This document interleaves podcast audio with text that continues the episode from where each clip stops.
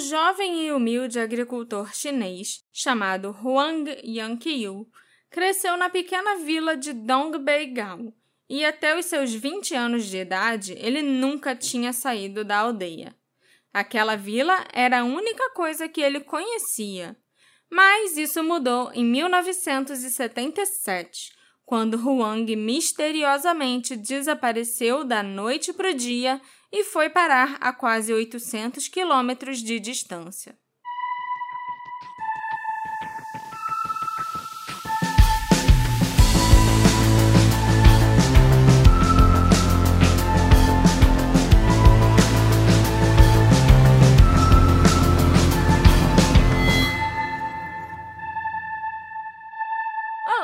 Ouvintes queridos! Sejam muito bem-vindos ao novo episódio do Detetive do Sofá, o seu podcast de mistérios e crimes não solucionados. Sim, mistérios também. O Gaslight. Eu sou a Marcela, a host desse podcast. E hoje a gente está aqui gravando ao vivo com a presença dos nossos queridos apoiadores. E como eu já falei para eles, né, mas ainda não tinha falado aqui para vocês, esse caso de hoje é um mistério muito bizarro. Muito, muito bizarro. E que eu realmente não consegui encontrar uma explicação racional e plausível para ele quando eu acabei o roteiro. Então, eu tô doida para saber o que, que o Alexandre vai achar, porque ele é um cara mais, né, pé no chão, assim, mais que okay. não acredita em qualquer coisa, que nem eu, entendeu?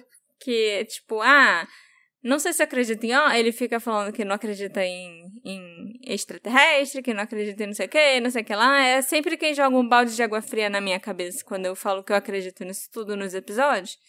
Então eu tô até curiosa para saber o que, que você vai achar no final desse, Alexandre. Eu acho que o pouco que você tinha me falado desse caso, eu tinha achado esquisito e falei, Marcela, não vamos falar sobre isso. É muito esquisito.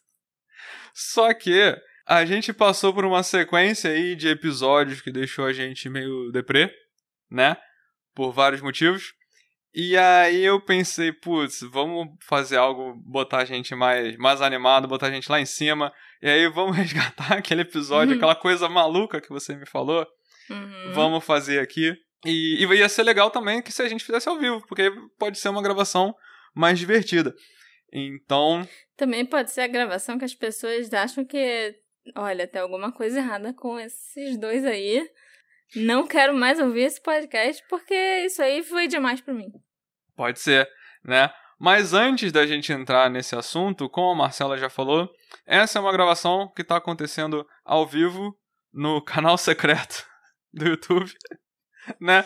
Então, quem quiser acompanhar as próximas gravações ao vivo, quem quiser ouvir os episódios adiantados do Detetive do Sofá, é só se tornar um apoiador. Dá muito trabalho da Marcela, eu um pouco menos, mas da Marcela fazer esses episódios.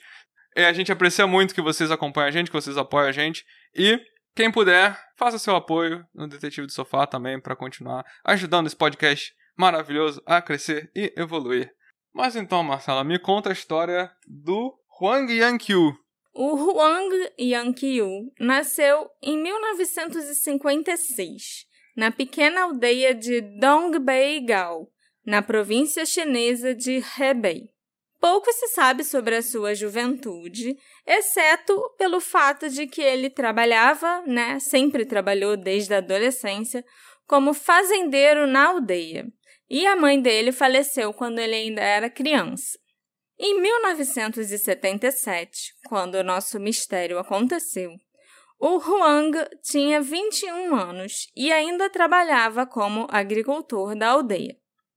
Ele tinha ficado noivo recentemente e planejava se casar após a temporada de colheita. O Huang e a futura esposa, inclusive, já tinham começado a construir uma casinha para eles dois morarem.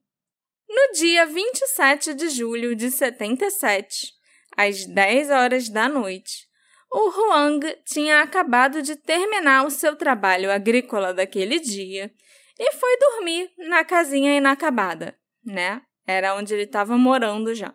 E essa foi a última vez que alguém viu o Huang por um um certo tempo, por alguns dias, eu diria. Porque na manhã seguinte, quando o povo da aldeia acordou, ele não estava em lugar nenhum. E a casa dele não tinha porta ainda, então era muito fácil verificar que ele não estava lá dentro. Era uma casa muito engraçada. É. Todo mundo que vivia no local ficou muito alarmado com o desaparecimento do Huang e criaram grupos de buscas para tentar encontrá-lo. Mas não havia vestígios do Huang em lugar nenhum.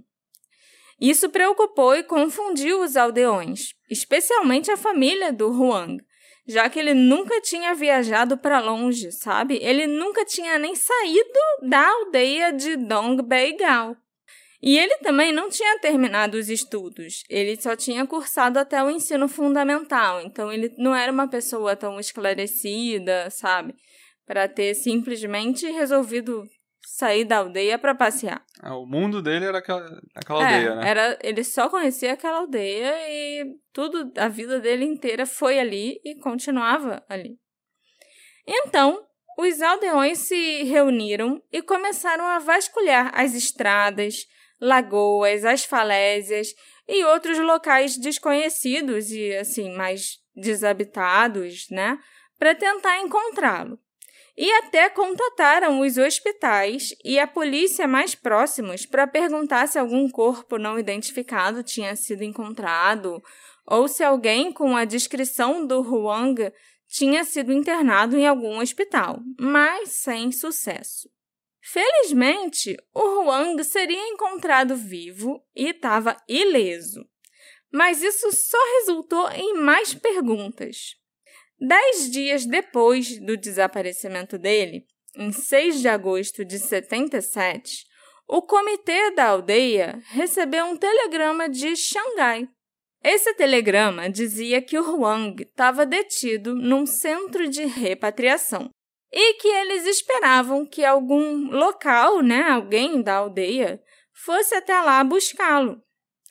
O telegrama tinha demorado a chegar porque ele foi acidentalmente endereçado à aldeia errada. Havia apenas um problema. O telegrama de Xangai era datado das nove da manhã do dia 28 de julho, menos de 12 horas depois do desaparecimento do Huang. Ele foi visto, né, na aldeia às 10 horas da noite, quando ele foi para a casa dele para dormir. Então, 9 horas da manhã do dia seguinte, ele já tinha sido encontrado em Xangai e já tinha sido levado para esse centro.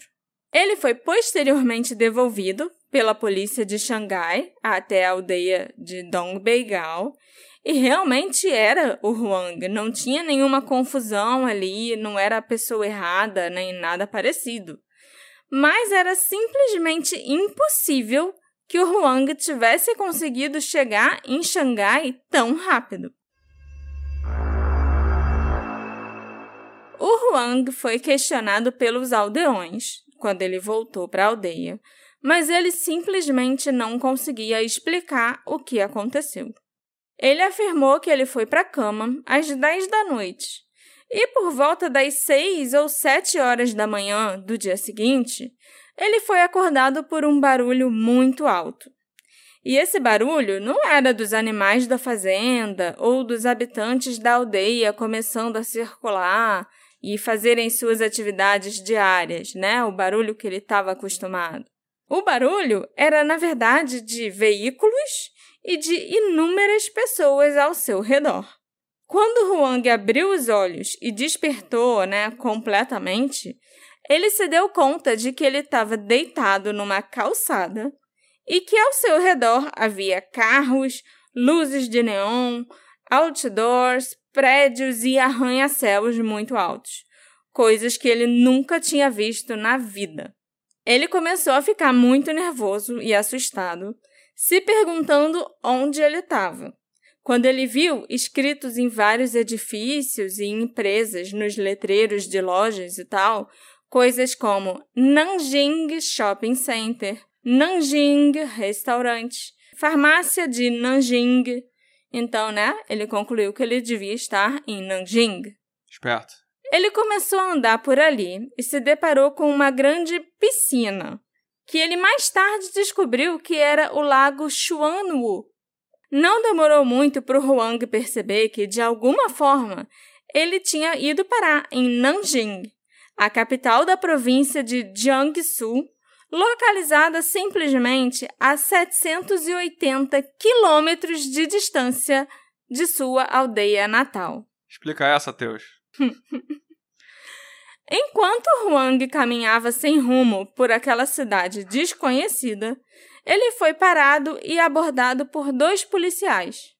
Mas, devido ao seu estado de choque, a sua falta de compreensão e a descrença total sobre o que estava acontecendo com ele, o Huang mal conseguia responder às perguntas dos policiais. Quando perguntaram a ele o que ele estava fazendo ali ou quem ele era, o Huang simplesmente disse que ele estava realmente perdido. Os dois policiais, então, levaram o Huang até a estação ferroviária de Nanjing, deram a ele uma passagem de trem para Xangai e o acompanharam até ele entrar dentro do trem. Os policiais ainda informaram ao Huang que estariam esperando por ele na estação de Xangai e que assim que ele chegasse, seria levado a um campo de repatriação para migrantes sem documento. Afinal, o Huang acordou no meio da cidade só de pijama e ainda estava descalço. Ele não tinha nada com ele. O Huang não sabia o que fazer e não estava em posição de desobedecer ou resolver discutir com os policiais.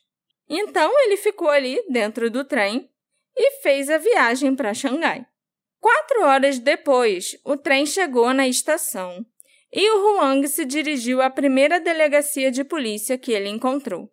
Para aumentar ainda mais a sua confusão, os mesmos dois policiais de Nanjing já estavam esperando por ele na porta da delegacia, perto da estação de trem de Xangai. Eles estavam fora da jurisdição, né? Já que eles são eram de outra cidade completamente diferente. E até onde Huang sabia, os policiais não tinham embarcado no trem com ele para Xangai. E o trem era definitivamente o método mais rápido disponível naquela época para viajar entre as duas cidades. Então, os policiais chegarem em Xangai antes do Huang deveria ser impossível. Os policiais se recusaram a deixar o Huang entrar na delegacia de polícia da estação de trem de Xangai. E, em vez disso, levaram o Huang para o campo de repatriação da cidade. O Huang contou a sua história pela primeira vez a um soldado no acampamento, chamado Liu Qingtang. O Huang também afirmou para esse soldado que parecia que os policiais em questão deviam ser da província de Shandong, com base em uma multa que eles deram para o Huang. Só porque o cara acordou, né, no meio da rua de pijama, sem documento e descalço, ele ainda levou uma multa. E aí, na multa que eles aplicaram, que eles escreveram e tal, tava lá o caractere, né, da, da região Shandong. da província de Shandong. O Huang ficou nesse acampamento muito mais tempo do que o esperado, porque quando ele acordou em Nanjing, ele não tinha nenhum dos documentos de identidade com ele. Talvez até seja uma boa ideia as pessoas passarem a dormir com um crachá ou com algum documento no bolso do pijama, porque se aí um dia acontecer com você o que aconteceu com o Huang, você já está mais preparado. Quando os telegramas foram enviados pela polícia a polícia no caso desse campo de repatriação. Para a aldeia, para alguém ir buscar o Huang, a pessoa que enviou o telegrama endereçou para a aldeia errada. O telegrama estava endereçado para a aldeia de Xinzai, ao invés da aldeia de Dongbeigal, onde Huang vivia desde que ele nasceu. Como essa confusão pode ter acontecido, eu não faço ideia, porque as duas aldeias tinham nomes completamente diferentes. Como você vai confundir Shenzai com Dongbeigal? A não ser que eles tenham escrito, né, com os caracteres mandarins típicos e os... É, a gente acha do... diferentão é, e na verdade é igualzinho. Na verdade, os dois são extremamente parecidos, ou até iguais, eu não sei. Mas, assim, no alfabeto ocidental, soa muito bizarro que essa confusão tenha acontecido. E essa confusão só foi esclarecida depois que o Huang foi identificado por meio de uma marca de nascença. E porque o soldado com quem Huang conversou no acampamento, o Liu Qingtang, tinha parentes na aldeia de Dongbeigal. Então, quando ele né, saiu do turno dele lá no campo de repatriação e tal, e toda vez ele voltava, dia após dia, e o Huang ainda estava lá, ele via que o Huang ainda estava lá, ele pensou, não, peraí, não é possível. Alguma coisa aconteceu. O telegrama pode ter ido parar em outro lugar, que foi o que de fato aconteceu. Porque eu tenho parentes na aldeia, então eu vou tentar entrar em contato para ajudar esse cara, entendeu? Identificar essa pessoa também. É. Quaisquer perguntas que os aldeões tivessem foram multiplicadas ao invés de terem sido respondidas pelo Huang. O fato dele ter chegado em Nanjing tão rápido, entre as 10 da noite e mais ou menos as 7 da manhã, era simplesmente impossível. Naquela época, os trens na China ainda eram lentos demais para fazer uma viagem tão longa assim em, sei lá, nove horas, sabe? Sem contar que a estação ferroviária mais próxima da casa do Huang ficava em outra cidade, chamada Handan. Então, o Huang teria que ir andando até essa estação de trem no escuro, apesar dele nunca nem ter ido para essa outra cidade antes na vida dele. Ele nunca tinha saído da, da própria aldeia. E, mesmo que o Huang chegasse na estação de Handan sozinho, sem nenhum dinheiro e nenhum documento, o trem levaria um dia inteiro para chegar em Nanjing e não as nove ou dez horas que levou entre o momento que Huang foi dormir e o momento que ele acordou na calçada.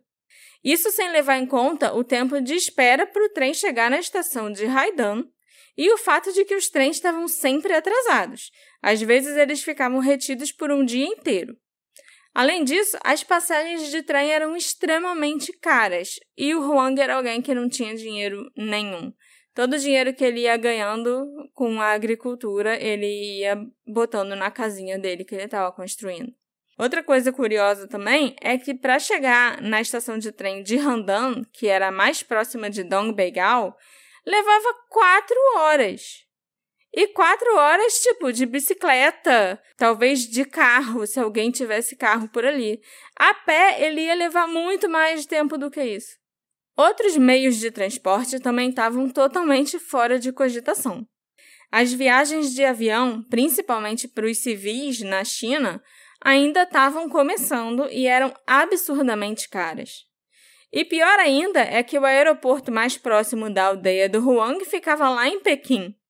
Então é claro que foi considerado altamente improvável que o Huang tivesse viajado de avião, já que um, ele não sabia o caminho até Pequim, que era muito longe, e dois, mesmo que de alguma forma o Huang chegasse num aeroporto, ainda haveria o problema dele não ter como pagar por uma passagem e dele estar tá de pijama descalço sem documento. O Huang também não tinha como chegar em lugar nenhum de carro, porque ninguém na aldeia de Dongbeigal possuía um veículo. Para a população dessa aldeia, ter uma bicicleta já era considerado um luxo. Um carro estava totalmente fora de alcance para os moradores de lá. E mesmo que o Huang pegasse a bicicleta de alguém ou até conseguisse uma carona de carro, ele não chegaria em Nanjing até as sete da manhã. Só para ir de carro, como eu falei, até a cidade mais próxima de Handan, onde ficava a estação de trem, levava quatro horas. E assim, é, a gente fica falando, ah, ele chegou na cidade tal, na província tal, mas a China é um país continental, né? Então as uhum. distâncias são absurdamente grandes. Às vezes até eu esqueço isso. Enquanto eu pesquisava o caso, eu me esquecia disso. Aí eu ia olhar onde era um ponto e onde era o outro, putz grila, era muito, muito, muito longe, né? Havia também a questão de por que o Huang faria isso. Ele nunca havia mencionado Nanjing ou Xangai na vida dele. E o fato de deixar a aldeia e os ancestrais era algo muito desaprovado ali no local. Como o Huang chegou a Nanjing em tão pouco tempo é desconhecido. Mas a maioria dos aldeões estava preparado para aceitar isso como uma estranha esquisitice e seguir em frente com a vida deles. Olha que sujeito peculiar, É. né? Ele vai para lá. Enquanto outros ficaram chamando o Huang de mentiroso, ou até brigaram com ele, achando que ele ia se gabar e ficar metido, porque ele visitou outras cidades. Até que a mesma coisa aconteceu com Huang novamente. Em 8 de setembro de 77, era novamente a época de colheita na aldeia de Dongbeigal. E Huang e seus companheiros aldeões tinham que fazer um trabalho muito árduo. Às 22 horas, o chefe da aldeia deu ao Huang e a alguns outros aldeões a permissão deles encerrarem as atividades naquele dia e irem para a cama cedo. Cedo às 10 da noite, né? Mas tudo bem. Desde que eles buscassem o fertilizante e recomeçassem o trabalho bem cedo na manhã seguinte. Todos aceitaram a oferta e foram dormir. Na manhã seguinte, 9 de setembro de 77, os aldeões chegaram na área de armazenamento de fertilizante e deram falta do Huang. Pensando que o, ah, o malandrinho do Huang dormiu demais, todo mundo foi até a casa dele. Mas a casa estava vazia. A casa já tinha porta essa altura? Já, já tinha porta. Mas as pessoas entravam sem bater porque era uma aldeia pequenininha. Mas algo diferente chamou a atenção das pessoas da aldeia. Que a casa dele não tinha ainda decoração nenhuma, né? Tinha o tipo básico para ele estar morando ali dentro.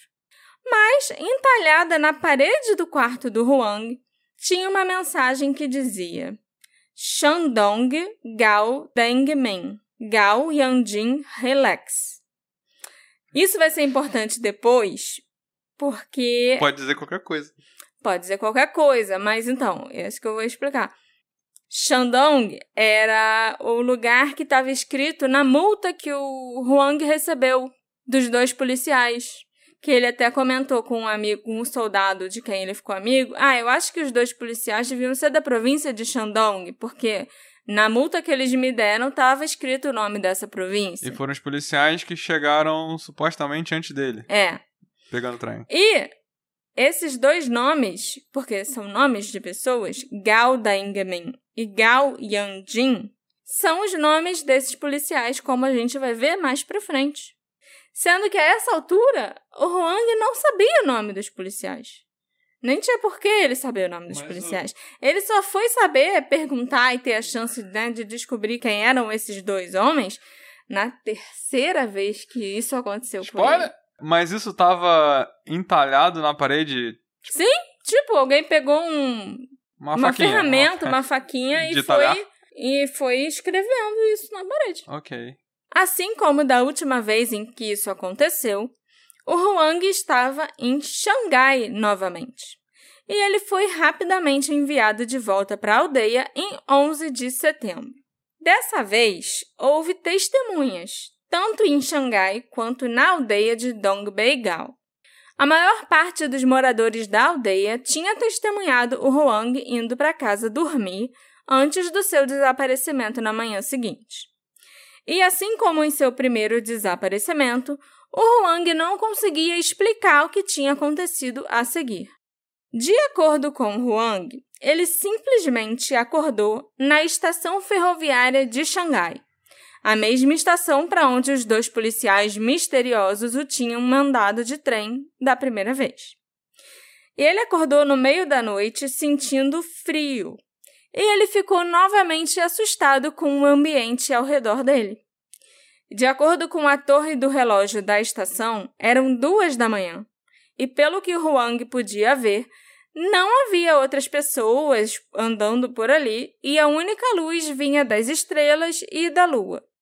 O Huang não apenas viajou inconscientemente uma longa distância num tempo impossivelmente curto, ainda mais curto do que o da primeira vez, mas ele também o fez num momento muito inoportuno, porque no meio daquela escuridão, ali em Xangai, o Huang foi pego por uma baita tempestade.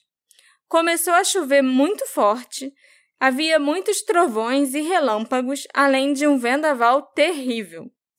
E o Huang nem fazia ideia, mas naquele momento um tufão estava passando na costa e se aproximando cada vez mais da cidade de Xangai. Não, isso aí eu imagino que seja, já que era um tufão passando, deve estar tá bem documentado as datas, né? Sim, tá sim. O Huang, que agora estava ainda mais apavorado do que na primeira vez que isso aconteceu, só conseguia pensar no Liu Qintang. O Liu foi aquele soldado que ele conheceu no acampamento para repatriados e foi quem o ajudou a voltar para casa após aquela primeira viagem para Xangai porque ele tinha parentes na aldeia de Dongbeigal. O Liu não era apenas a única pessoa em que o Huang poderia pensar, né, que podia ajudá-lo, mas ele também era a única pessoa que o Huang conhecia em Xangai, ponto. Encontrar o Liu não seria nada fácil, porque o Huang não sabia nem andar sozinho em Xangai, muito menos durante um tufão no meio da noite e sem ninguém à vista. Quando Huang começou a andar em direção à saída da estação de trem, ele ouviu uma voz atrás dele. Nessa hora que a gente, né, ou sai correndo ou cai duro e morre de um ataque do coração. Parecia uma voz masculina dizendo: Olá, você deve ser Huang Yanqiu, da aldeia de Dongbeigal. Está tentando ir para a divisão de artilharia? Isso chocou imensamente o Huang, e ele rapidamente se virou para ver de quem era aquela voz. E quando ele se virou, ele viu dois homens vestidos com uniformes militares. E eram os mesmos dois homens que o haviam encontrado na cidade de Nanjing da primeira vez, que o colocaram no trem para Xangai e que o encontraram na estação e o levaram até o campo de repatriação. Só que naquela vez, os homens estavam vestidos de policiais. Agora eles estavam com uniformes militares. Entendi. Os homens disseram ao Huang que eram soldados pertencentes à mesma divisão do Liu Qintang e que foram designados para buscá-lo na estação ferroviária. O pobre do Huang não estava entendendo mais nada e ele não sabia bem o que fazer. Da outra vez, esses dois homens também o encontraram e estavam usando uniformes de policiais. E agora eles estavam ali novamente, no meio da madrugada, sem uma alma viva por perto, usando uniformes militares e sabendo exatamente quem o Huang queria encontrar e para onde ele deveria ir para encontrar essa pessoa. O Huang então seguiu os dois homens, que pegaram várias balsas e ônibus até chegarem na divisão de artilharia, localizada no que hoje é o distrito de Pudong. E sim, eles pegaram balsas no meio de um tufão e absolutamente nada aconteceu com eles. Ok. O Huang não viu o tufão e o tufão estava do lado dele. Ele pegou balsa e o hum, tufão tava passando Mas ele ali. notou o tufão quando ele chegou lá ou foi só nesse momento que ele... Quando ele chegou lá, ele notou que tinha um tufão passando Quando eles pegaram a balsa, não tinha mais tufão. Pro Não, ele notou depois que ele chegou onde ele tinha que chegar, entendeu? Que tinha um tufão. Porque primeiro ele tava no meio da tempestade. Ah, tem uhum. uma tempestade caindo aqui na estação e eu tô aqui e eu não sei o que, que eu faço. Ele estava ainda meio que protegido, apesar da estação ser meio que a céu aberto, mas uhum. ele estava em algum lugar. Ele podia se abrigar em algum lugar se ele quisesse. E esses dois homens apareceram no meio dessa tempestade, dessa névoa, e levaram ele, e ele simplesmente foi com os caras, andando de balsa, andando de ônibus, fazendo todo o caminho que precisava. E só quando ele chegou do outro lado, onde ficava a base, né, onde o Liu Qintang morava, que ele, tipo, olhou meio que para trás, para a direção de onde ele tinha vindo, tinha atravessado uma balsa, que ele viu que, porra, tem um tufão passando lá. Ele, enquanto ele tava se atravessando, ele nem se molhou. ele não? se molhou, ele já tava todo ensopado por causa da chuva, amor. Então eu não acho que isso, que isso é uma pergunta Essa parte válida. da história que já tá, já tá forçando a barra pra mim. Tá, mas aí é que tá. Ele vai chegar no lugar certo, ele vai encontrar a pessoa certa. Aham. Uhum. E de um jeito muito esquisito. Apesar daquela área onde o Liu Kentang morava ser uma área fortemente protegida, afinal era uma base militar chinesa, os guardas que estavam ali na entrada deixaram o Huang e os dois homens passarem sem problemas. Eles então foram para onde o Liu Qintang morava com sua família. E as pessoas na casa, a esposa, os pais e os filhos do Liu Qintang, ficaram completamente chocados ao verem aqueles dois homens e Huang na porta deles. O Liu, porém, não estava em casa na hora que o Huang chegou com os dois homens. A esposa dele, chamada Li Yuying, ficou muito surpresa pelo fato dos três terem aparecido na casa, porque, de acordo com ela, quando um simples parente ia visitar a família, tinha que mostrar os documentos e assinar o livro de visitantes na entrada. E aí, então, os moradores eram avisados que tinha alguém ali na entrada para vê-los. Aí os moradores tinham que descer, confirmar a identidade da pessoa e só então o visitante podia finalmente entrar na base. De jeito nenhum, os guardas e soldados os deixariam entrar sem nenhum desses procedimentos. Mas foi exatamente o que aconteceu. A família tem que ir lá buscar, né? Sim, eles iam pedir os documentos das pessoas, pedir para as pessoas assinarem um livro de visitantes. Aí os moradores tinham que descer e falar de longe: ah, aquele ali é o meu parente, fulano de tal. Se a resposta fosse né, compatível com o documento do visitante, o visitante podia entrar. Anos mais tarde, o filho do Liu, quando questionado sobre esse caso, diria que os dois uniformes dos soldados que acompanharam Huang pareciam estranhos. Ele também comentou que os uniformes pareciam muito comuns, sabe, normais, mas não eram exatamente adequados, principalmente os visores. Os sapatos e o visor são a parte mais importante do uniforme, ou pelo menos eram naquela época. Mas os visores daqueles dois soldados eram muito grandes e seus uniformes também pareciam ter sido emprestados, porque não caíam bem neles, sabe? Quando você diz visores, é tipo a pontinha aqui do chapéu, do cap? É, isso aí. Antes que a família pudesse questionar os dois homens, eles simplesmente foram embora e não puderam ser encontrados novamente. O Huang ter entrado na base foi uma grande violação de segurança, e os oficiais interrogaram os dois guardas de plantão, que alegaram não terem visto o Huang e os dois soldados em nenhum momento. Ah, deu, deu merda? O cara tem entrado Deu assim? merda! Claro que deu merda! Não, é porque eu tinha entendido que os tais dois caras eram tipo homem de preto, chegou no guardinha e falou: Ó, oh, sou eu mesmo, eu posso. E, e saiu passando, senhor, e saiu passando. Foi Não. isso que eu tinha entendido, assim. Não, eles entraram, chegaram, tipo, ah, cumprimentaram, vamos ver o fulano, ok, vamos ver o fulano. E passaram e foram pra casa do fulano, sem nenhum procedimento. E os dois caras simplesmente foram embora e todo mundo na base disse que não viu os dois caras. Os guardas também disseram que não viram o Huang entrando na base, mas o Huang se lembra exatamente dele ter entrado, de Da ter dor. cumprimentado os caras, entendeu? E deu a maior merda na base depois, porque como assim vocês deixaram esse cara entrar? Huang! De qualquer, Huang! entendeu? Assim que o Lu Qintang voltou para casa, outro telegrama foi enviado para o chefe da vila de Dongbeigal. E eles queriam saber todos os detalhes sobre o Huang e quem exatamente ele era. Chegaram até a perguntar se o Huang não podia ser um espião. Ele ficou na base ainda por uns dias para ser investigado pelos militares chineses. É, você falou telegrama de novo, acho que alguém perguntou no chat sobre telefone. Não tinha telefone, né? Era só telegrama. Assim, lógico que já existia telefone naquela época. 57, sim. Mas na vila dele, com certeza, não Entendi. tinha. E, assim, era uma vila muito pobre, né? Uhum. E na China, que ainda era. A comunicação era ainda era bem rural e a comunicação era bem ainda monitorada e tal. Então, assim, era Uhum. muito difícil alguém na aldeia conseguir se telefone comunicar de outra forma. Ah, era completamente fora de cogitação. Na cidadezinha dele, né? Bicicleta era luxo lá, gente.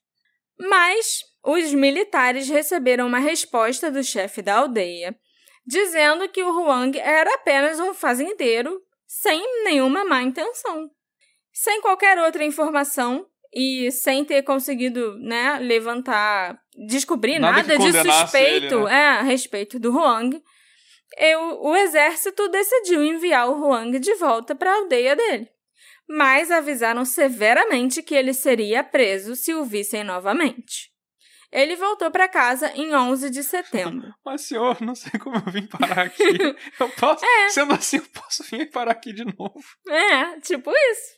Nos relatórios oficiais, os militares não conseguiram explicar como o Huang chegou a Xangai tão rapidamente e como ele conseguiu entrar na base com tanta facilidade.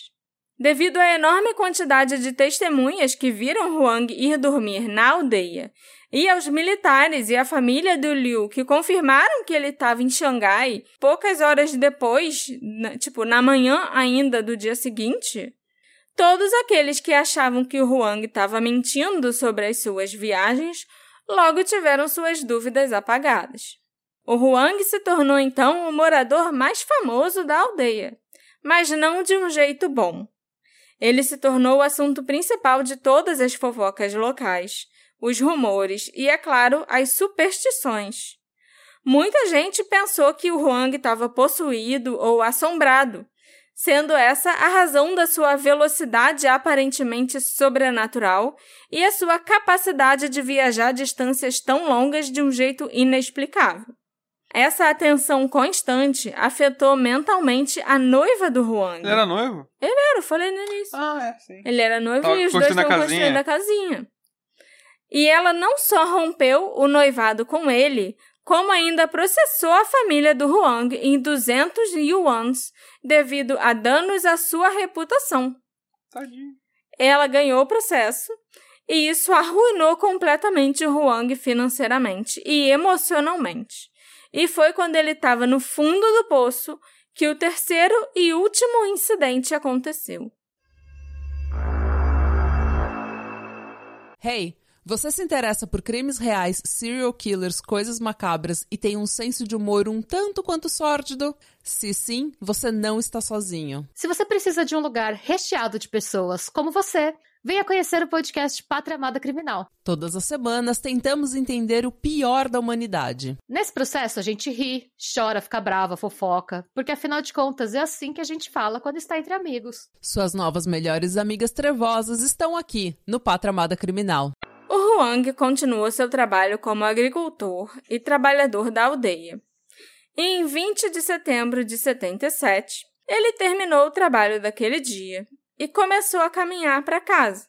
Segundo Huang, porém, ele estava tão cansado que ele acabou desmaiando no quintal em frente à sua casa.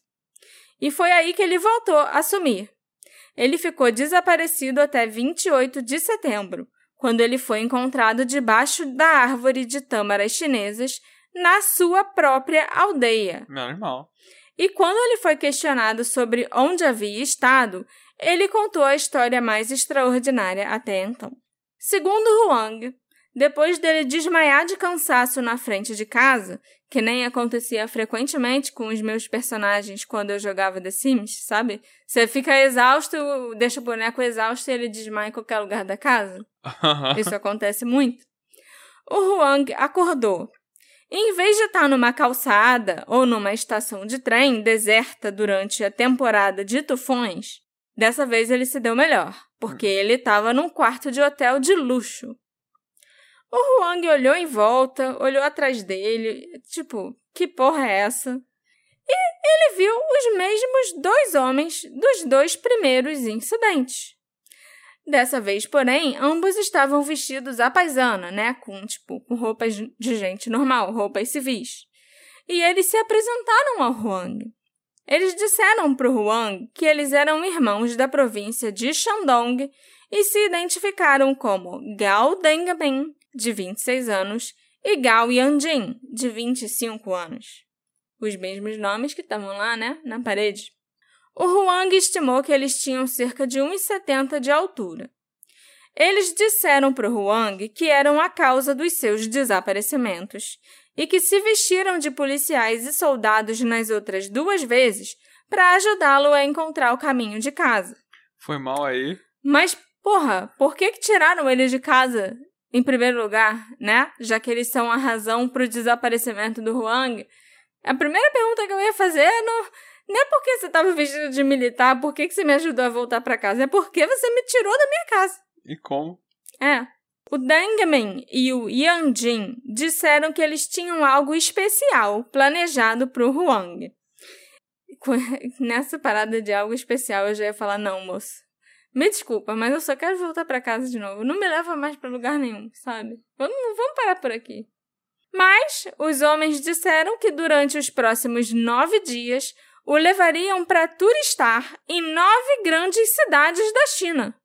O Huang perguntou quanto tempo tinha se passado e onde ele estava naquele momento, né? Quanto tempo tinha se passado desde que ele foi dormir, que ele dormiu sem querer embaixo da árvore. E os dois irmãos disseram que era 20 de setembro e que ele estava em Lanzhou, na província chinesa de Gansu. E aquilo era o mais longe que Huang já esteve de casa até então. Era ainda mais longe do que Xangai. Logo, o Huang entenderia como ele havia viajado tão longe, tão rapidamente, em todas as ocasiões, porque no dia seguinte, 21 de setembro, os irmãos fizeram o Huang subir em suas costas.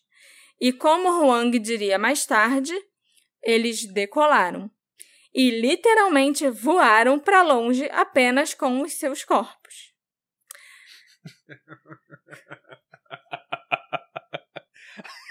Você tá rindo do Huang? Ainda vai ficar pior. Eu, não, talvez não. Não sei. Acho que talvez. É, acho que já, a gente já tá no pior. Né? Porque aí já virou outro. Já virou outra parada. Sim. É, ninguém, ninguém entende que parada é essa. Ah, é, vai, é a vai, questão. Continua. O Huang afirmou que eles voavam em baixa altitude e que ele não sentia nenhum vento. Ele também contou que os irmãos se revezaram para carregá-lo nas costas. E, em uma hora, os três chegaram a Pequim. Eu, tenho, eu, eu devo acreditar que os caras saíam por aí voando com o cara nas costas, mas se cansavam e tinham que revezar. Agora não, não é tipo, revezavam parava para trocar. Cada vez, cada viagem era um que ah, levava tá, o Juan, tá, tá, tá, entendeu? Tá. Porque ele conheceu nove cidades, né? Exatamente. Tá, entendi, entendi. Achei que eles... Ok. Não. E eles foram primeiro ao grande teatro de Chang'an, sem terem ingressos. E assim como na base do exército, ninguém os impediu de entrarem no local. Eles só foram andando e entraram no teatro. Eles assistiram a uma apresentação de ópera de uma ópera chamada Forced Onto Mount Liang. Não é uma ópera famosa porque eu nunca ouvi falar. Até parece que eu entendo muito de ópera, né? A próxima parada foi na Praça da Paz Celestial. Do tanque. Quê? É, do tanque. Uh, é. Tô falando é. merda? Não sei. Talvez seja, não sei. Não, não pesquisei muito sobre a Praça da Paz Celestial, mas vamos lá. A próxima parada foi na Praça da Paz Celestial, onde eles observaram um belo ruabiao, que é uma espécie de coluna cerimonial usada na arquitetura chinesa. Nesse caso, era uma coluna em memória ao massacre que aconteceu no local anos antes. Os irmãos, que agora falavam mandarim padrão em vez dos dialetos locais, apresentaram Huang às áreas vizinhas e se registraram num hotel, mostrando aos funcionários uma carta de apresentação de nível provincial para fazerem o registro e o check-in. No mesmo dia, eles voaram para Tianjin, onde entraram furtivamente num cinema sem ingressos e assistiram a um filme. Aí já não é tão difícil assim você entrar no, no cinema, na sala de cinema, sem, sem te notarem. Eu já fiz isso. Shhh. Em 22 de setembro, eles chegaram a Harbin, localizada na província de Heilongjiang. Em Harbin, eles visitaram uma loja de departamentos e eles compraram roupas legais e tal pro Huang se vestir naquele dia. E... Por quê, né? O Huang não levou Teve roupa o com ele. do Huang. Eles preci... Não, é... o homem precisava de roupa, gente que, que ele ia usar? Ele ia ficar usando pijama. Pijama não, porque ele apagou embaixo da árvore com a roupa de trabalho. De trabalho. Ele ia ficar usando aquela roupa de trabalho o tempo todo. Uhum. Os caras fizeram um makeover. Fizeram um makeover. Depois disso, eles visitaram Changchun, na província de Jilin. Em 23 de setembro, eles foram para Shenyang, na província de Liaoning. em 25 de setembro, eles visitaram Fuzhou, na província de Fujian, antes de voltarem a Nanjing. Voltarem, né? Porque foi o primeiro lugar onde Huang foi parar lá na primeira viagem. E eles passaram o dia seguinte todo em Nanjing. Em 27 de setembro, eles visitaram Xi'an, na província de Shanxi, para o Festival do Meio de Outono. Também no dia 27, eles fizeram sua última parada voltando para Lanzhou. O Huang nunca tinha saído da aldeia. Ele nunca tinha assistido um filme, porque ele não tinha televisão na aldeia. Muito menos ido a um cinema, ido a teatro, assistir uma ópera e ido a belas lojas de departamentos, a hotéis luxuosos ou visitado lugares históricos. Mas a viagem chegou ao fim quando Huang foi dormir no seu quarto de hotel em Lanzhou. Ele acordou embaixo da árvore de tâmaras chinesas mencionada anteriormente e estava de volta à vila de Dongbeigao. Eles viajaram por todas essas cidades voando, e, né, sempre se revezando, cada vez um levava o Huang nas costas. E não importava o quão perto ou quão longe a próxima cidade fosse, o tempo que levava para chegar era sempre de uma hora. O Huang também observou que os irmãos sempre falavam os dialetos locais de todas as províncias que eles visitaram. E sempre que iam se hospedar num hotel, eles tinham uma carta de apresentação em nível provincial, ou seja, tinham uma carta de apresentação escrita por alguém importante daquela província. Um tipo, um chefe da província, o um governador da província, ou algo assim, que eles usavam para se apresentar para os recepcionistas nos hotéis poderem fazer o check-in, entendeu? Uhum. Um dos irmãos sempre ficava observando o Huang, enquanto o outro providenciava roupas, como uniformes de policiais ou militares, né? Que eles já tinham usado antes, em algum lugar que o Huang não fazia ideia. Talvez ele simplesmente fosse numa loja mas o Huang nunca, tipo, só foi com eles na loja de departamentos em uma ocasião, entendeu? Um dos irmãos só saía e voltava com tudo que fosse necessário. Roupas e dinheiro para as acomodações e refeições eram os únicos itens que os irmãos carregavam. E eles não pareciam possuir outros itens como malas, mochilas ou nem mesmo carteiras. Além da sua capacidade de voar para qualquer lugar que quisessem e chegar sempre em uma hora, e seus comportamentos né, estranhos, como carregarem só roupas e dinheiro, o Huang disse que os dois irmãos eram seres humanos aparentemente normais em todos os outros aspectos. Eles comiam e dormiam como qualquer outra pessoa. E eles também tinham a mesma temperatura corporal que qualquer outro ser humano para quem ficou agarrado nas costas deles, então ele devia saber. Deve okay. ter sentido bem a temperatura corporal dos dois. As únicas regras que os irmãos tinham imposto ao Huang era que ele não tinha permissão para fotografá-los, o que não ia ser um problema, porque o Huang não tinha nem máquina fotográfica, nunca tinha usado uma máquina fotográfica na vida dele. E ele também não podia guardar nenhuma lembrança das viagens. Ele não podia comprar souvenir, por exemplo. Ah, entendeu? Ah, okay. É que você falou lembrança, eu achei que. É, tipo, lembrancinha, que eu quis dizer. Quando o Huang perguntou por que eles o escolheram, eles não responderam.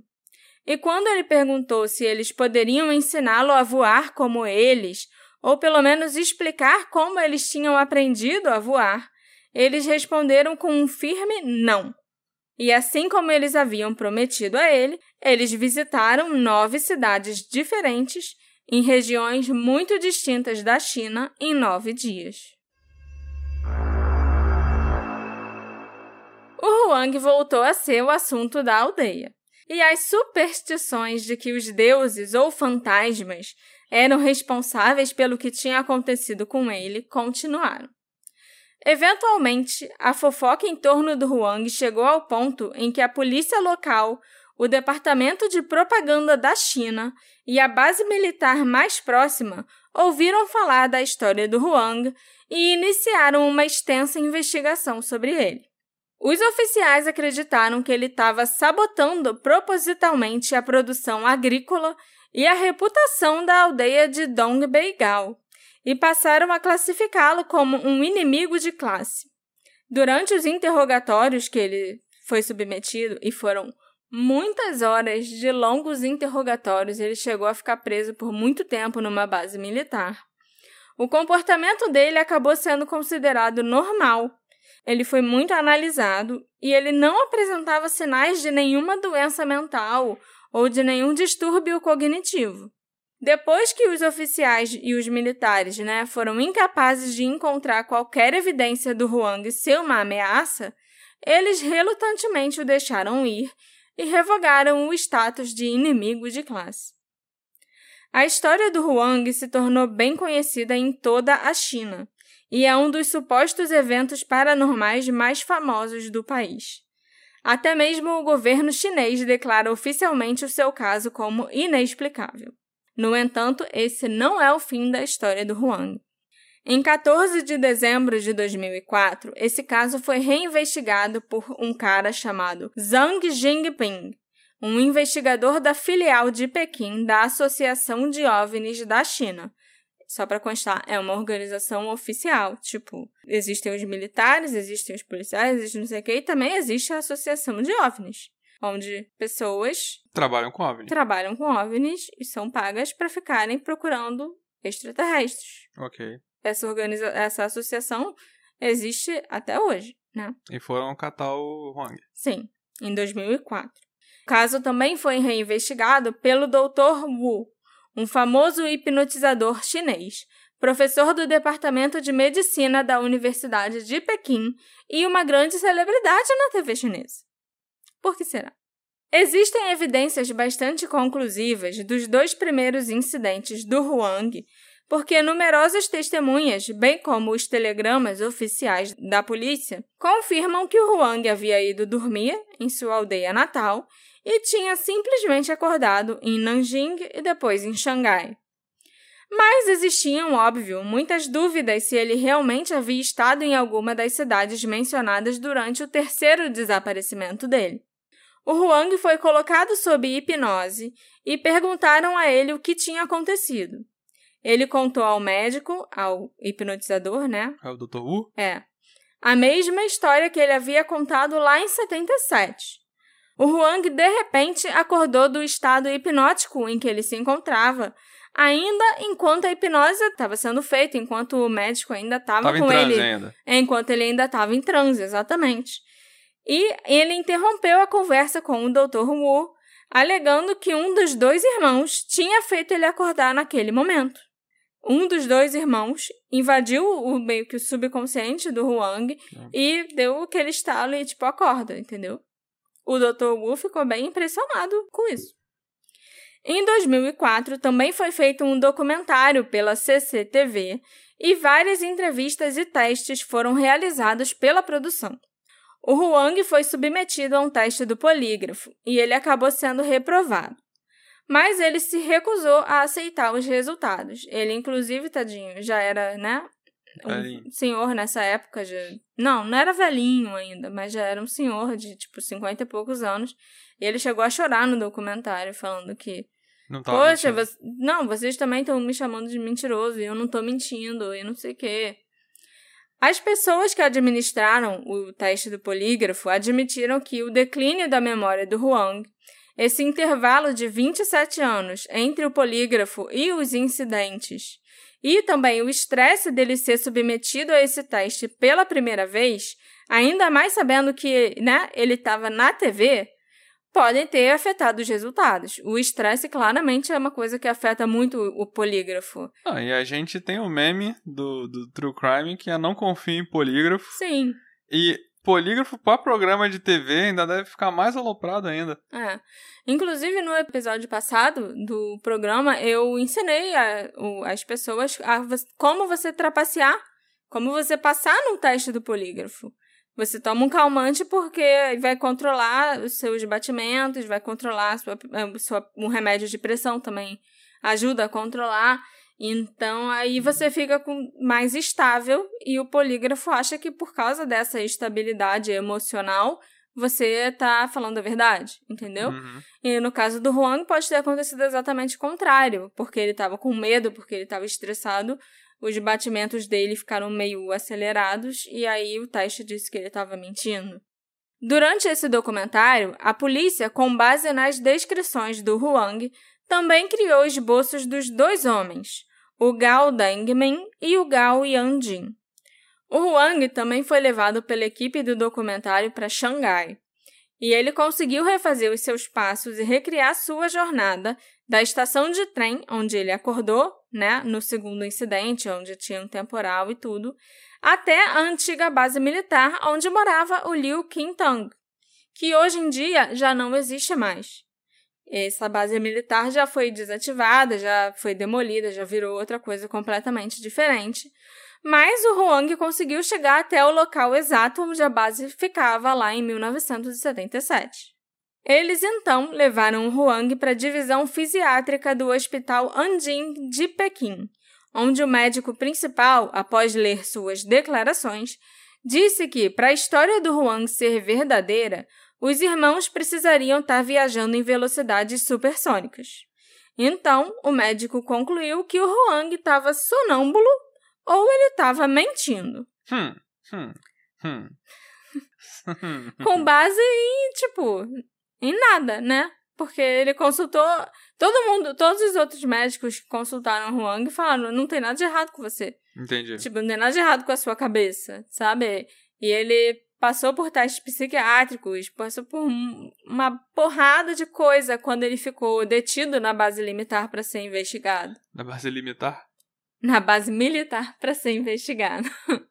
Embora ninguém o defendesse das alegações de sonambulismo, todos os seus companheiros da aldeia se recusaram a considerar a possibilidade de que o Huang tivesse mentindo propositalmente para eles. Eles citaram a falta de motivação ou capacidade de viajar do Huang e como ele viajou para Xangai em tão pouco tempo, e até como ele não tinha motivos para mentir sobre isso, porque contar a história para as pessoas só fez ele se tornar motivo de chacota. E ele ainda perdeu a noiva e os poucos recursos financeiros que ele possuía. Então, o Huang literalmente não ganhou nada ao contar essa história. Isso só o afetou negativamente. Por isso, o povo da aldeia todo acreditava plenamente que ele tinha viajado para algum lugar de algum jeito e que ele próprio acreditava exatamente que era exatamente aquilo que tinha acontecido com ele, o que uhum. ele contou, entendeu? As pessoas que apoiam a teoria de que o Huang mentiu afirmam que ele apenas alegou ter visitado aquelas nove cidades, levando a especulações de que ele tinha escolhido, é, tipo, num mapa para falar que, ah, eu visitei essa, essa, essa, essa e essa, entendeu? Por uhum. exemplo. E que ele nunca as tinha visitado de verdade. Ainda estranharam que ele não tinha dito que visitou, por exemplo, a cidade de Shijiazhuang, que é a capital da província de Hebei, onde fica a aldeia de Dongbeigal, que o Huang sempre viveu. Mas, pô, se eu posso ir para nove lugares, eu não vou querer escolher ir só para a capital da província onde eu moro. Não, e, e assim. Não, vamos para lugar mais longe. Tomando como verdade, né, tudo isso, não parece que os irmãos queriam levar ele para um local onde ele pudesse ser reconhecido, talvez. Também. Ou se ele tivesse um lugar que ele mas pudesse assim, voltar com facilidade. Mas ele não seria reconhecido. Porque ele nunca tinha Sim, saído mas a de capital, Dom Begal. A capital ainda é perto. Ele podia sair. Gente, eu acabei de estar lá. Eu levo vocês lá agora. E vocês vão Sim. ter que acreditar em mim, entendeu? Ok, entendi, Aí você entendi. tira ele, bota ele na puta que o pariu, que, é. e volta. E ele fala: onde é que você tava? Cara, eu não posso nem levar vocês porque não era nem perto porque daqui. eu não tenho como chegar né? lá. Entendeu? Uhum. Tipo, simplesmente não tenho como chegar lá. O Huang foi examinado novamente lá em 2004 por psicólogos e profissionais de saúde mental que o consideraram perfeitamente são. Lógico que também existe essa teoria do sonambulismo, que foi proposta por um médico aí da Universidade de Pequim.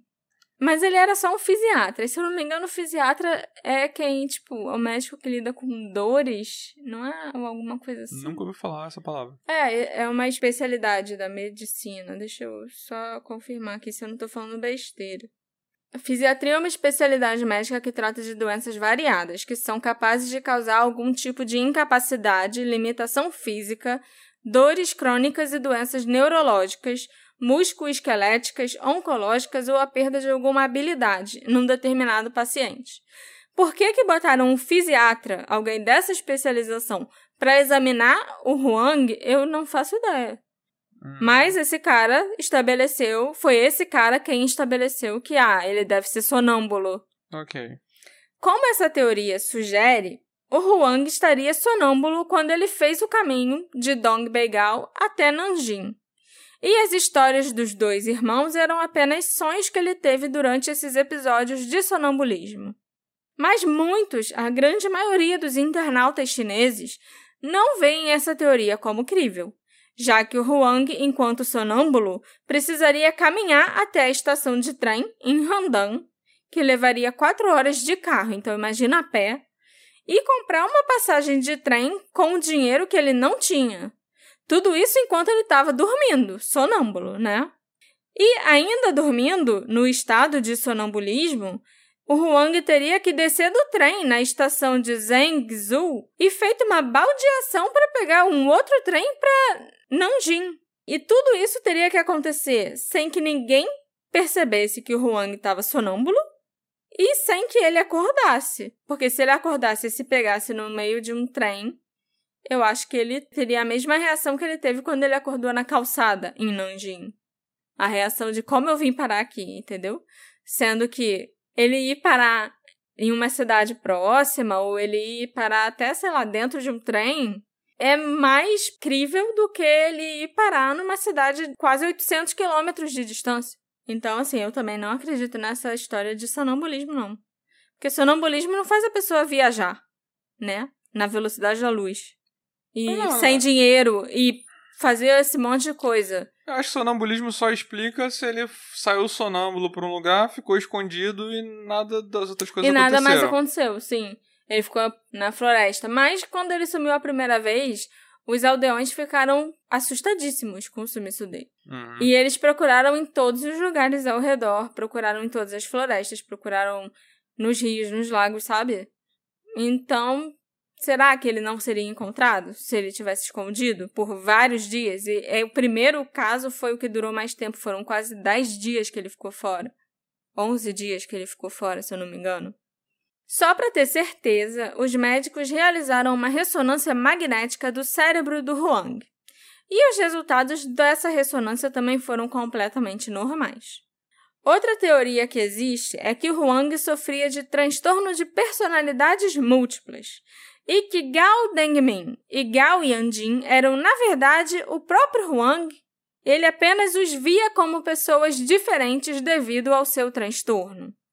As personalidades dos irmãos Gao são as que realmente viajavam né, para esses locais diferentes, que dominavam quando ele estava fazendo essas viagens, esses percursos, e era a personalidade normal do Huang que assumia quando ele chegava ao destino. Essa teoria também afirma que o Huang voando nas costas de alguém era, na verdade, apenas uma fantasia da personalidade reprimida do Huang Yankyu. Ou que ele podia estar tá numa moto, sabe? E aí você tem a sensação que você está tipo, okay. voando nas costas de alguém. E essa teoria não resiste ao escrutínio porque vários médicos especialistas em saúde mental consideraram o Huang são, e além disso, ele também nunca mostrou sinais de um transtorno de personalidade múltipla nem antes e nem depois desses três incidentes. E isso também não explicaria os curtos tempos de viagem e o fato da esposa, do filho e dos pais do Liu Qintang também terem visto esses dois homens chegando na casa deles com o Huang, né? Eram três pessoas separadas, três pessoas distintas que chegaram na casa do Liu Qintang, não era só o Huang. As alegações do Huang foram investigadas para tentar encontrar qualquer prova de que ele teve nas cidades mencionadas durante o terceiro desaparecimento. De acordo com uma fonte, o clima descrito pelo Huang em cada uma das cidades combinava perfeitamente com os dados meteorológicos da época. Mas lógico que no fim das contas isso não quer dizer muita coisa. Não adianta de muita coisa. Um jornalista chinês também foi até o Shangang Grand Theatre em Pequim para examinar os registros do local e ver se eles realmente tinham realizado aquela apresentação da ópera que Huang afirmou ter visto. E o jornalista descobriu que, na verdade, o teatro estava fechado devido ao terremoto de Tangshan em 76 e ele só foi reabrir em 79, o que significa que o Huang não poderia ter visto nenhuma apresentação naquele teatro específico. Mas esse mesmo jornalista também notou que tinha um outro teatro próximo, chamado Jixiang Theater, e que esse teatro inaugurou em 1977, bem no início do ano. No dia 21 de setembro de 77, o dia em que Huang afirmou estar em Pequim, foi de fato realizada uma apresentação da ópera Forced onto Mount Liang, a ópera que Huang afirmou que ele assistiu. O jornalista determinou então que o Huang, vindo de uma pequena vila rural, poderia facilmente ter confundido os dois teatros próximos e semelhantes num ambiente desconhecido, como a grande cidade de Pequim. Mas ele não tinha como saber o nome de uma ópera que nem é tão conhecida assim naquela época, né? Lá na aldeia onde ele vivia e tal. Não é igual hoje em dia que tem internet e a gente Descobre, descobre qualquer coisa, o nome de qualquer coisa. Era 77, ele não tinha nem televisão e ele sabia o nome de uma ópera que não é famosa e que estava de fato passando no teatro em Pequim no dia que ele disse que esteve lá. A terceira viagem é de fato a mais suspeita, embora haja um pormenor bastante interessante que é esse do teatro. Seria impossível para um homem que mora no meio do mato saber que peça é encenada num teatro de uma grande cidade a milhares de quilômetros de distância. Ou foi apenas puro acaso, ou realmente havia algo mais no discurso, na história do Huang. É claro que existem aqueles que concordam que o Huang viajou a velocidades quase supersônicas, mas em vez disso, ele, as pessoas acham que tem uma explicação mais terrestre para essa história, né? é que Huang teria sido vítima de algum experimento militar. Essa teoria afirma que os militares levaram Huang para essas cidades para fazerem vários testes, né? No caso, testes de algum tipo de veículo supersônico. Testar para ver se ele gosta da peça. E que os irmãos Gao eram oficiais de alto escalão encarregados desses experimentos.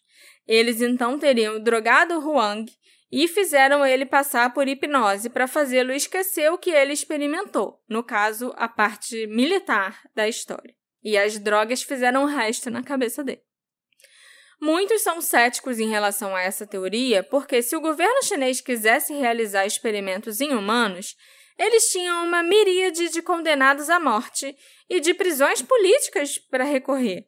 Então, por que sequestrar um fazendeiro rural inócuo na própria aldeia onde ele morava?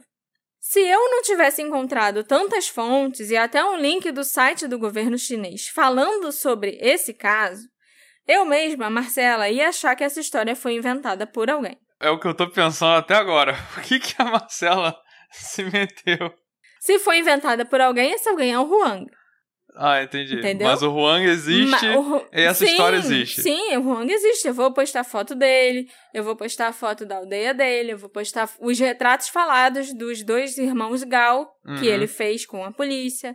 O Huang existe. E essa história foi contada por ele, essa história existe. Passou na TV? Passou na TV, lógico, passou na TV. Passou na TV, existem os, os, né, os arquivos lá dos militares que investigaram a história do Huang Existem os arquivos lá do. Tipo o Ministério de Ufologia. Hoje em uhum. dia tem mais, basicamente esse mesmo nome. Na China, que também investigou a história do Huang. Então, assim, que o caso existe, ele existe. Ninguém inventou essa história. Se alguém tá mentindo, inventando alguma coisa, é o Huang, e eu não acho que ele tá. Eu acho que ele realmente acredita que isso aconteceu com ele. Ele acredita na história que ele tá contando, entendeu? Uhum. Porque, assim, eu realmente eu não consigo entender como ele chegou a Nanjing da primeira vez, como ele chegou a Xangai da segunda vez. Para o terceiro desaparecimento, a única explicação que dá que eu consigo encontrar é que ele foi de algum jeito drogado ou ele teve um episódio mental, tipo uma fuga mental, sabe? Que uhum. era o que acontecia com a Hannah Up, por exemplo. Entendi. E, mas no caso da Hannah Up, ela não se lembrava de nada. Quando ela voltava ao estado normal dela. Já o Huang lembrava de um zilhão de coisas diferentes e mirabolantes. É porque assim, Entendeu? o que eu pensei enquanto você estava contando, de novo, tentando ter a mente aberta, considerando que tudo, tudo isso é real. Tudo, quase tudo. Que eu pensei assim, realmente, teve essa primeira viagem e ele teve um blackout de como chegou lá. Sim, Teve a segunda viagem, ele teve um blackout de como chegou lá. sim. Teve a terceira viagem, e aí na terceira viagem tinha um nome na parede dele, e na- durante a terceira viagem ele descobriu o nome dos dois caras. Uhum. Então eu pensei se fosse o contrário. A cabeça dele tinha que criar um- um- alguma coisa pra explicar esse lapso temporal, que ele some. Sim. Então, ele já tinha um nome na cabeça dele, tanto que tava no quadro Escrito na parede. escrito na parede. E aí, quando a- a- teve a terceira viagem dele, a, a cabeça dele criou toda uma história de tipo, ah, esses são os dois caras, qual o nome? O nome que tava na tua cabeça que apareceu ali na, na, na coisa. E não que eram os nomes que misteriosamente apareceram, que calhou de ser o Sim. nome dos caras, entendeu? Sim. Mas, de qualquer jeito, não explica os dois primeiros desaparecimentos e aparecimentos muito longe. E né? não explica também a ópera. Como que o cara ia saber o nome dessa ópera que eu nunca ouvi falar na minha vida? Sabe? E que, tipo... A gente não saber de uma coisa na China não, não, não é Não, pra é, ok, causar pode espanto, ser que sabe? ela seja muito famosa na China, mas como que o cara que mora numa aldeia micro, que não tem, tipo, TV, não tem telefone, não tem absolutamente nada, que nunca tinha saído de lá até os dois primeiros, primeiros incidentes, vai saber que no teatro tal, em Pequim, no dia tal, passou aquela ópera do nome tal. Entendeu? Uhum. Isso pra mim é meio muito esquisito. Outra coisa que eu também consigo pensar é que, né, se a polícia errou o nome da aldeia no, na hora de mandar o primeiro telegrama, então talvez eles também possam ter errado a data. Então é possível que, na verdade, o Huang tenha demorado mais tempo para chegar em Nanjing do que a história sugere que ele levou, entendeu? Uhum. Porque ele acordou em Nanjing. Será que a polícia botou que era dia 28 de agosto? Na verdade, eles encontraram o cara só no dia 29 e erraram a data na hora de mandar o telegrama? A gente não sabe.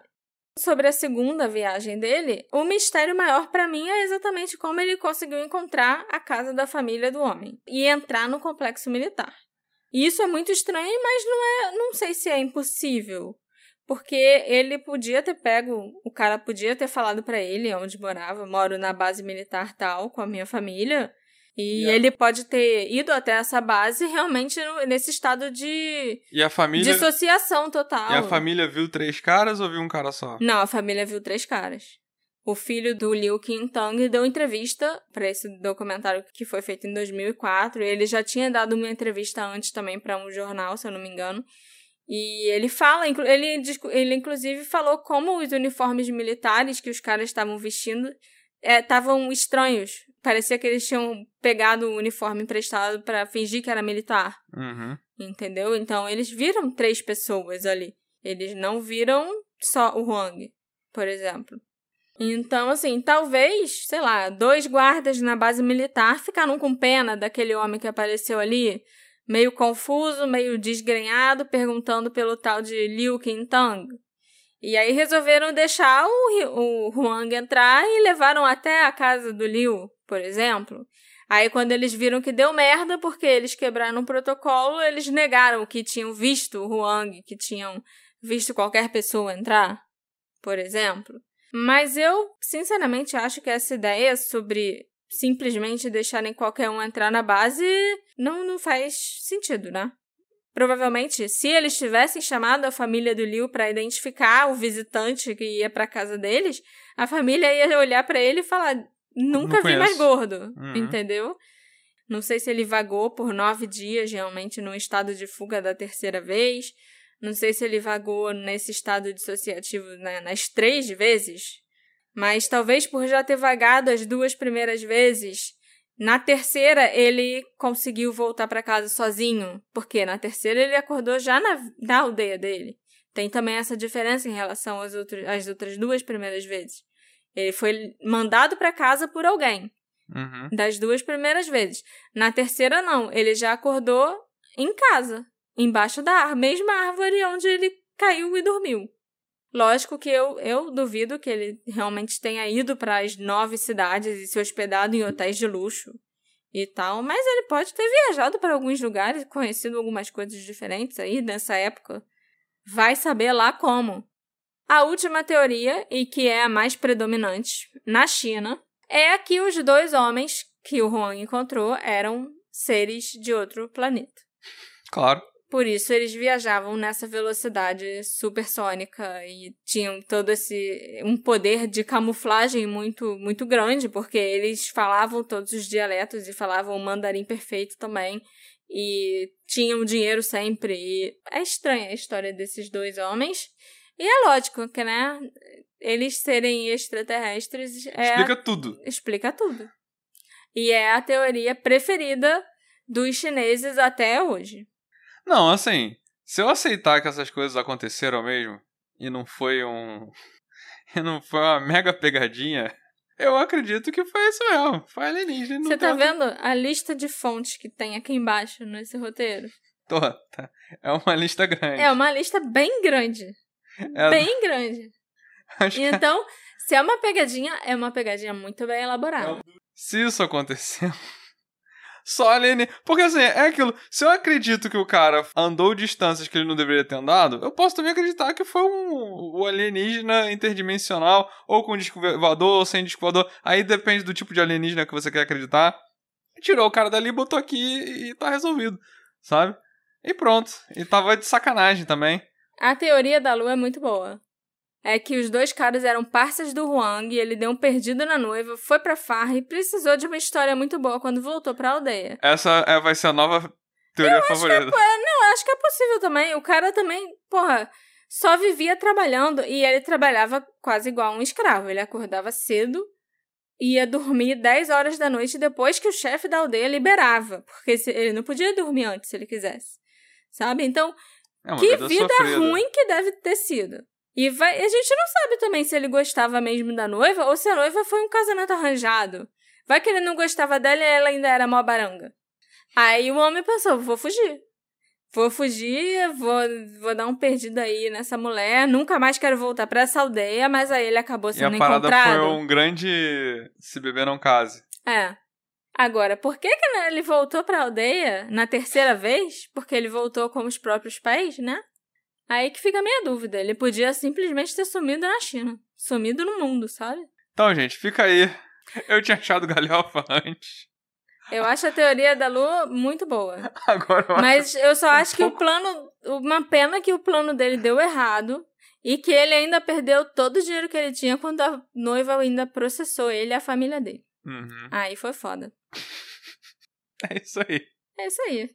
O incidente de Huang Yanqiu continua sendo um dos mistérios não resolvidos mais infames da China. Mas até agora não houve novos desenvolvimentos, já que o Huang, hoje em dia já está com quase 70 anos, optou por viver uma vida tranquila, ainda na sua aldeia de Dongbeigal, longe das câmeras e dos holofotes. A última notícia do Huang veio em 2008, quando ele passou por uma outra rodada de avaliações mentais. Eu tô com muita pena desse cara. Se você ver a foto dele, vocês vão ver, porque eu vou postar no Instagram. Ele é um senhorzinho que tá, tipo, muito acabado. Parece que ele tem até mais de 70 anos. E ele tá até hoje tendo que ser avaliado psiquiatricamente, neurologicamente, para saber se tem alguma coisa de errada com ele por causa da, da história que ele contou lá quando ele tinha 20 anos. Tenho certeza que se ele pudesse voltar atrás, ele teria só falado: então, não sei o que aconteceu. Tava perdido no mato. Alguma coisa assim. Que ia ter sido melhor para ele. Entendi. Eu não consigo parar de rir, porque assim, é engraçado. É aquela situação do cuidado do cu que você deseja. Eu queria um caso mais leve, e aí eu não. Eu, não, eu tenho que. Pra ter uma história, a gente tem que. Eu tenho que aceitar muita coisa, que é difícil aceitar. E aí toda vez eu fico querendo rir. Sim. Eu acho que ele realmente acredita que, tipo, que a parada aconteceu, sabe? Talvez ele tenha inventado isso lá na época, lá atrás, por N motivos, até pra fugir da noiva e tal.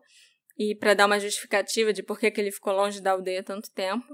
Mas eu acho que conforme o tempo foi passando, ele foi repetindo tanto essa história, tanto essa história, Uhum. que ele acredita nisso hoje em E dia também não, im- piamente. não importa que teste vão fazer com o cara que não vão acusar nada. né? Não, não vai acusar nada. Eu tô Não. até eu tô até meio envergonhada de perguntar isso. Não, não. Mas o que que você Sim, eu tô fazendo encerramento. Ah, tá. O que que vocês acharam do caso dos incidentes envolvendo Huang e Yang Qiu? Ele, primeira pergunta, eles aconteceram de verdade? O Huang estava mentindo? O Huang estava inventando lorota para contar para os amigos? Os dois homens que ele conheceu, eles eram reais? Eles eram humanos? Eles eram seres de outro planeta? De outra dimensão? Sei lá? Qual pode ser a explicação realista e plausível para o que aconteceu com o Huang? Me encontra nas nossas redes sociais, arroba detetive do sofá. Por favor, não me xinguem por eu ter escolhido contar esse caso para vocês. A gente se encontra na próxima investigação. Tchau, tchau. Tchau, tchau.